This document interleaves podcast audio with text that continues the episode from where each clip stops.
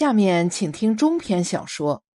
先请听中篇小说《母亲和她的第一个联手》，作者马金莲，选自《长江文艺》二零二二年第三期。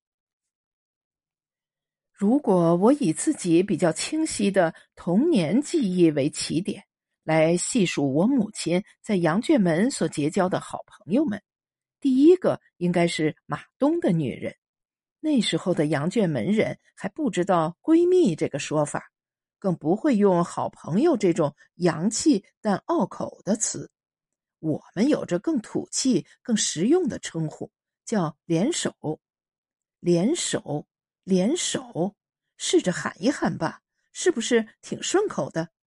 再细想一下里头的味吧，感觉这含有土腥味的称呼挺得劲儿的，对不对？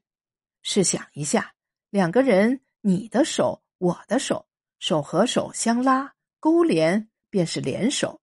手既然连起来了，关系还会远吗？自然是不远了，是亲近的、密切的关系了。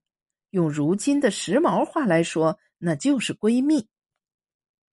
男人和男人很容易成为联手，而那时候村庄里的女人似乎更含蓄一些。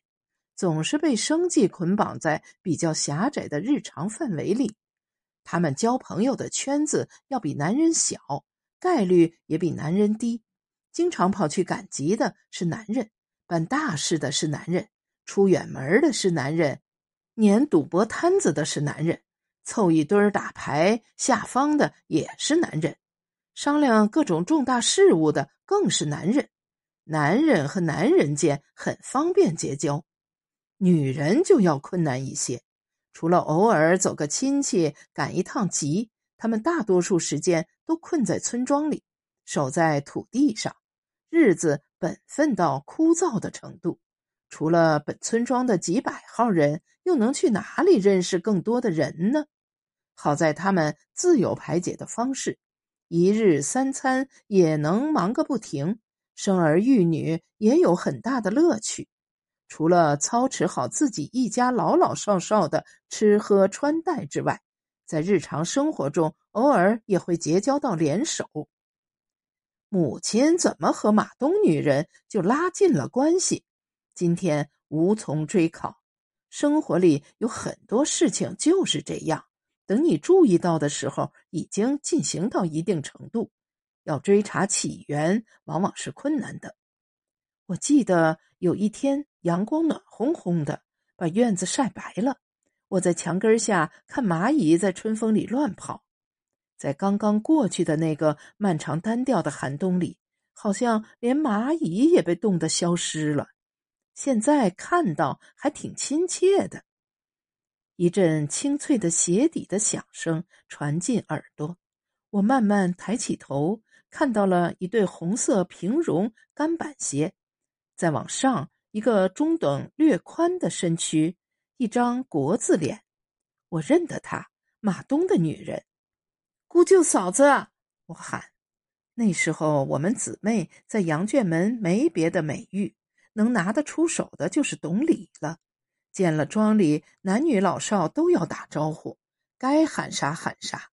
这也得益于羊圈门那时候良好的庄风，几百号人分几个门户。各门各户有前辈们传下来的约定俗成的辈数划分，谁家辈分大，谁家又小，都清清楚楚。小辈们会主动承接前辈流传的这笔人伦财富，稳定的秩序在一辈一辈之间传递。早在我们睁眼认人、牙牙学语的时候，父母就开始教给我们。这是谁谁谁，该叫啥？那是谁谁谁，又该叫啥？都是有理有据、有头有尾的。马东女人身边站着我妈，他们只草草扫了我一眼，注意力就转移了，随后就议论起下院的一棵梨树。我们老大家的那个长得咋那么快呀？年时一茬梨结的烦，我约么能卸一大笼子。马东女人望着我家的梨树，对我妈说：“他们背对着我，一高一矮，一胖一瘦，两个身影并肩而立，穿戴是大同小异的，头戴白圆帽，身上是棉袄，腿上裹着棉裤，脚上的鞋不一样。我妈是加长布鞋，马东女人是干板鞋，后者的那双鞋显示了她的郑重。”她是到别人家串门子的，所以出门前特意换了新鞋。只是一双鞋也能让一个人有不一样的气息。对于马东女人，我觉得这双鞋让她变得洋气了。她不是邋里邋遢、随随便便到我家来的，她做了准备，从头到脚都换新的话太显眼了，也没有必要。所以就只是换了鞋。我正歪着头一直看他的鞋，这样的鞋我妈也有一双，就藏在我们大房里的那个柜子下面。平时她舍不得上脚，只有出门的时候才拿出来穿。这时候的羊圈门，妇女们中间大概正流行这样的鞋。马东女人穿这双鞋不好看。反而衬托出了她的一个缺陷，我一眼就看出来了。她的脚拐子太大，右脚的拐子尤其大，就在脚的大拇指和脚心之间的那个交界处，一个肉骨头坚硬突兀，隔着鞋也能看到。鞋被撑得有点走形，这种鞋轻便柔软，最容易走形。我为这双鞋可惜。两个女人不知道我一个小屁孩的注意方向，他们还在议论梨树。我听明白了，几年前我爷爷从集市上拿回来的三棵梨树苗，一棵被马东的哥哥拿走，如今他家那棵树长得远比我家这棵高大，还结果子了。去年那一季果子尤其多，结了有一笼子，而我家这棵只开花。去年开了一茬，最后一个果子都没结。原来开的是谎花，就没给你几个尝一下啊。我妈问，我嘴没洗干净。马东女人干脆利落的回答。谈论出现一瞬间的中断，有一种微妙停顿在里头，更有一种情绪在中间酝酿，交换、碰撞、裂变、融合。我慢慢转过去，望马东女人的嘴，她嘴唇干干的，有一抹愤慨和委屈在唇间紧紧绷着。我大概能领会她此刻的心情，她在诉苦，更在鄙夷，在表达长期积压的委屈，也在发泄她的愤怒，更在表露一种内心的孤单，也在寻求可能的同盟。他抛出的是心底不轻易外露的秘密，一旦抛出来，预示着他的真诚，还有恳切。他要用这些换取一种东西，那就是友情。人和人结识、深交、产生友谊、稳固友谊，有个奇怪的过程。后来江湖上有个段子形容友谊。说人生四大铁，指的是一起扛过枪，一起同过窗，一起分过赃，一起嫖过娼。当然，这指的是男性之间的铁杆友谊，放到我们羊圈门的妇女们身上，自然不合适。当时我们庄的女人们结交、深化友谊的办法是，以秘密换秘密，以好换好。好是后来漫长的日子里巩固和彰显友谊的办法，而交换秘密往往用在开头。名著《百年孤独》里有这样的片段：吉普赛人梅尔迪亚德斯帮何塞阿尔卡迪奥布恩迪亚搭建实验室的时候，说他在世界各地流浪时沾染上的流行性疾病毁掉了他的健康。这个情景被布恩迪亚当做一段伟大友情的开端。吉普赛人敞开了胸怀，道出了自己的秘密，换取了布恩迪亚的信任。那是远在世界南半球的故事，甚至可能是虚构的。但这里头的那个壶放在我们羊圈门也是贴切的。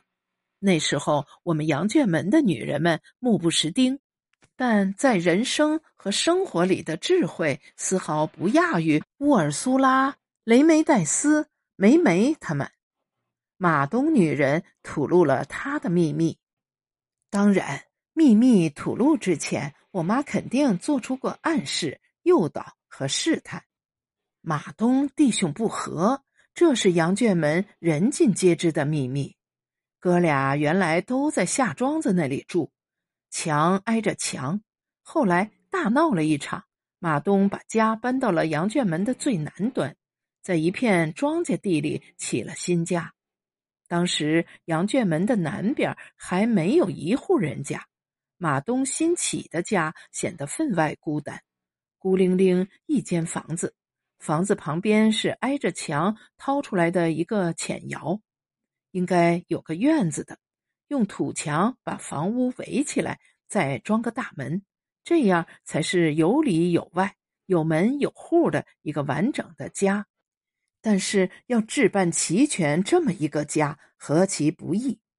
老父亲当年给儿子们依次娶了媳妇，又分别给他们房子。一旦成家，就预示着这个儿子的日子和老父亲再也没有关系了。亲情当然还在，但为人父的那份责任已经卸掉了。马东不能和大哥和睦比邻而居，要另外安家，这就得完全依靠他们两口子的能力了。而这个过程中，我们听得出，他老父亲是明显偏向大儿子的，所以孤立无援的马东两口子要另外开辟一个家，活出一份像样的光阴，是需要背负很多重压的。既然不和，经常闹事，老大家院子里的梨就算烂掉，就算填沟，也不会轮到马东女人。我母亲的故意一问，有着激将的意味。马东女人的回答看似自我贬低，其实爆发了他的愤慨。初春的梨树，干梢都黑黢黢的，显得固执而冷硬，没有苏醒过来的迎接春天的迹象，还在酣睡当中。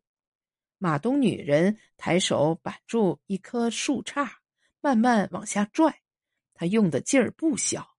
我真担心会咔嚓一声掰断，冻了一冬，树木硬邦邦的，柔韧性正差。我母亲无动于衷，她没有我这样担心。就算真断了，她看样子也能坦然的接受，因为不是别人掰断的，是他刚结交上的联手。我不知道他们之前有过怎样的努力。怎么忽然搭上了线，擦出了火花？